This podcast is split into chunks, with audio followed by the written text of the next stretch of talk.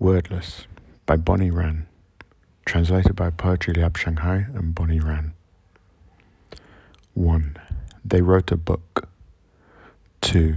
You noticed its beautiful appearance. Of course, it's hard to ignore it. Admiring its solid yet charming blue clothes, the Gothic letters and golden European style motif, and the tiny, slightly raised maple leaf engraving. You'd never mentioned you were out of breath and time seemed to have left no trace in their book.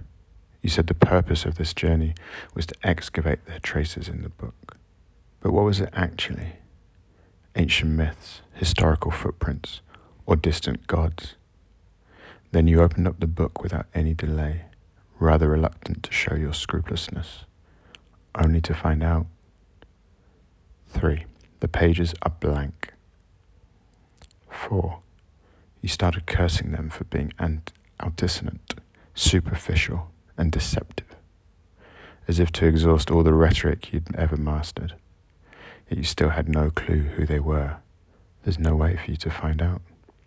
Those thin aged page- papers were the bleak autumn filled with fallen leaves, the grave memories from the journey, the densely lined words that had already fled, plus the work that spoke wordless.